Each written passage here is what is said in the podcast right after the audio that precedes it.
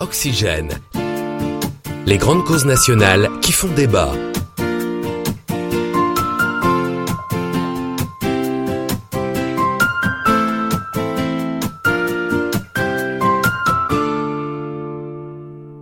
Bonjour à tous et à toutes. Vous écoutez Fréquence T, la web radio des agents territoriaux. La transition écologique est au cœur des préoccupations de vos collectivités. Il faut agir vite et bien, mais dans un univers toujours plus complexe, comment intégrer la nature dans le déploiement des politiques publiques et comment évaluer les répercussions des décisions prises pour l'environnement et les citoyens? Pour en discuter, j'ai le plaisir de recevoir Léa Tardieu, économiste de l'environnement et chercheuse. Son métier consiste justement à produire des analyses d'aide à la décision. Bonjour Léa. Bonjour Cynthia. Léa, concrètement, qu'est-ce qu'un économiste de l'environnement? Un économiste de l'environnement va travailler sur euh, l'allocation des ressources rares et, euh, et sur la manière de les gérer le mieux possible. Très bien, mais pardonnez-moi de vous interrompre. Qu'est-ce qu'une ressource rare pour un économiste de l'environnement? Pour un économiste de l'environnement, du coup, euh, ces ressources, euh, ça va être des ressources naturelles qui sont soit euh, coproduites avec la nature, soit produites toutes seules avec la nature. Donc ça peut être l'eau, ça peut être toute ressource naturelle.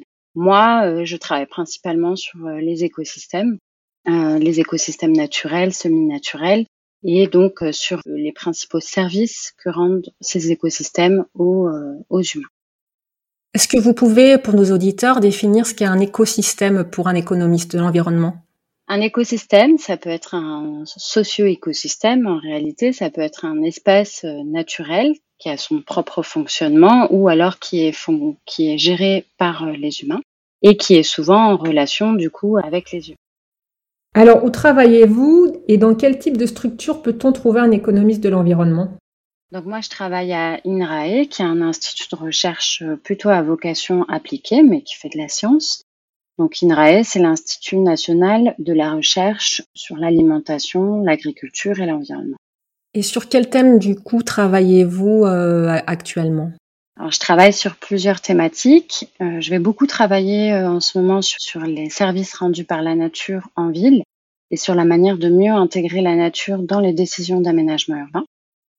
Je travaille aussi sur des questions de pollution lumineuse et sur leurs aspects socio-économiques. Donc, comment intégrer, par exemple, l'acceptabilité sociale des mesures de réduction de pollution lumineuse ou euh, l'impact sur la sécurité euh, des mesures de réduction. Ça, c'est à travers euh, des thèses, notamment la thèse de Chloé Baudet. Je travaille aussi avec une autre doctorante, Léa Courteil, sur la multifonctionnalité des sols et sur, en fait, comment représenter des indicateurs de multifonctionnalité des sols, sachant qu'on a tout un tas d'incertitudes sur les cartes de multifonctionnalité. Donc, comment représenter cette incertitude tout en faisant en sorte que les, les décideurs puissent prendre des décisions à partir des cartes, même incertaines. Donc vos difficultés, ce sont de pouvoir mettre en place des indicateurs dans un monde incertain. Alors quelles sont les incertitudes qui pèsent sur cette question-là? Oh, Sur toutes les questions naturelles, il y a énormément d'incertitudes. Nous, on a des incertitudes euh, déjà euh, à la fois sur le futur, sur euh, le climat, sur l'impact de, de la, sur la biodiversité que peuvent avoir plusieurs activités humaines. On va avoir des incertitudes aussi quand on travaille sur des données socio-économiques, sur finalement ce que pensent réellement les gens, quel va être l'impact de différentes mesures sur, euh, sur différentes choses. Et moi, je travaille aussi sur des incertitudes cartographiques. On peut avoir par exemple des points, euh, différents points euh, à différents endroits donnés, et finalement comment on crée une carte générale à partir de ces points. Donc on va avoir des incertitudes aussi cartographiques sur qu'est-ce qu'une carte la plus représentative de la réalité.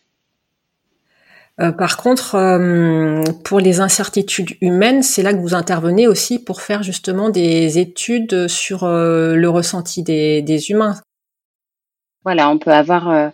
donc, on a fait plusieurs études sur différents sujets, hein, sur le ressenti des humains, donc sur la pollution lumineuse qui fait l'objet d'un autre podcast, sur l'acceptabilité donc des mesures de réduction, à quel point les, les citoyens sont prêts à accepter différentes mesures de pollution mais on a pu faire des études, par exemple, sur euh, l'accès à la nature, la demande d'accès à la nature, qui va être très différent d'une personne à l'autre. Qu'est-ce que veut dire nature euh, pour euh, une personne ou pour une autre? Qu'est-ce qu'un accès? On va souvent considérer que c'est à 300 mètres de chaque habitation, etc. Mais en réalité, on cherche tous des choses différentes. Et par exemple, on peut avoir des personnes qui sont prêtes à faire des, trajets beaucoup plus longs pour aller euh, dans un parc à partir du moment où il est plus grand, où il est plus arboré, etc. Pour d'autres, un accès à la nature, ça peut être un, petit parc à côté de chez soi, du moment qu'il est accessible, par exemple, à moins de 5 minutes.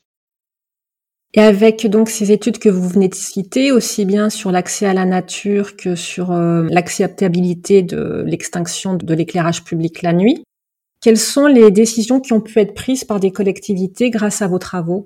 Alors, je sais que l'étude sur l'acceptabilité a pu avoir des impacts sur le plan lumière. Donc, nous, on a fait cette étude-là sur la métropole de Montpellier.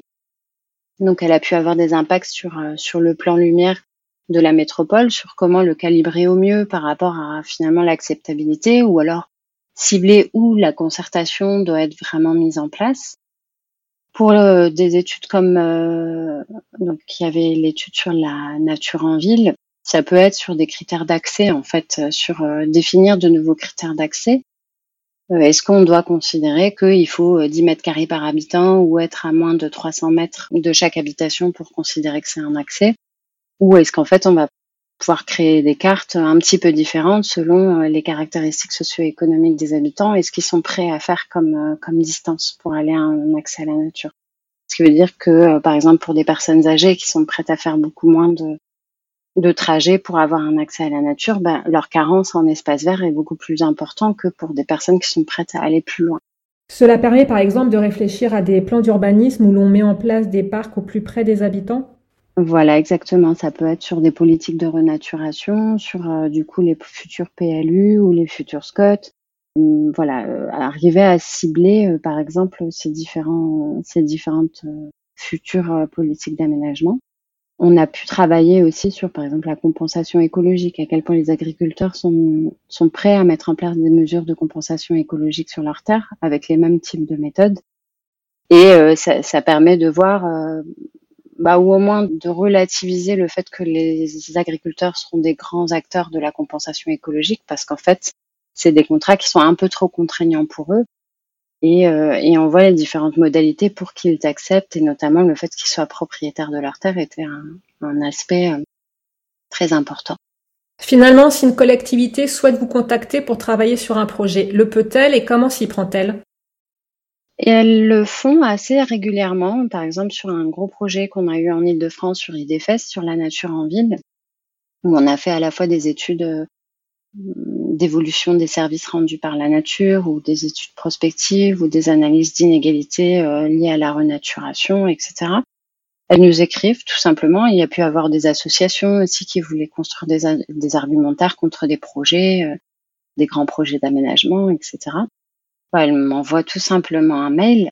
Il arrive euh, qu'on fasse ces études. la problématique de mon côté, c'est que je suis chercheur donc quand c'est uniquement de l'expertise, ça ça peut pas euh, rentrer dans le cadre de mes travaux puisque de mon côté, il faut aussi qu'il y ait quand même une innovation euh, méthodologique euh, ou une innovation en termes de, de thématiques, de résultats, etc. Ce que ce que l'académie me demande finalement. Donc sans ça, c'est vrai que si c'est juste de l'expertise, je peux pas me lancer dans ce genre d'études. Par contre, si on voit un intérêt académique, euh, une innovation en termes de méthode, etc. Euh, ça, c'est quelque chose qu'on a pu faire par le passé. Ça a été le cas euh, pour la pollution lumineuse, notamment. La plupart du temps, ça a plutôt été l'inverse. C'était nous qui avions une idée, un financement, et on impliquait ensuite les collectivités. Je récapitule. Les agents territoriaux peuvent vous adresser une demande qui ne pourra être traitée que si elle rentre dans le cadre de vos recherches, mais généralement c'est plutôt vous qui sollicitez les collectivités pour vos projets.